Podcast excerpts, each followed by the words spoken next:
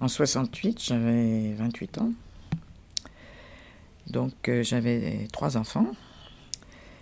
Et moi, je vivais dans mon 16e euh, tranquillement.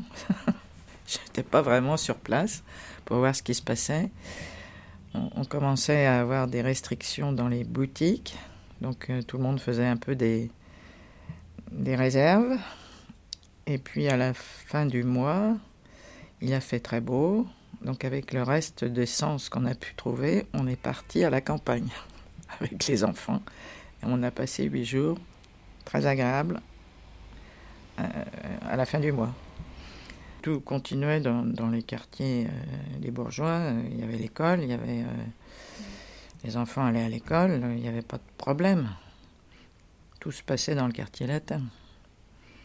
Donc on, regardait le soir à la télévision ce qui s'était passé, mais on n'était pas euh, très concerné dans, dans, le 16e. Alors j'attendais avec impatience le retour de mon frère qui était qui participait et qui faisait la, révolution dans le quartier latin. Mais euh, c'est tout ce, que, tout ce que je peux dire. Bon, apparemment, ça se passait bien.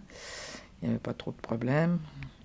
Euh, comme il était jeté de, chez son père, il venait coucher chez moi.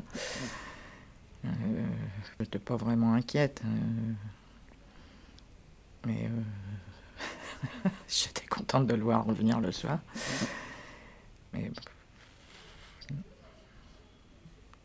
bon, j'étais pas inquiète.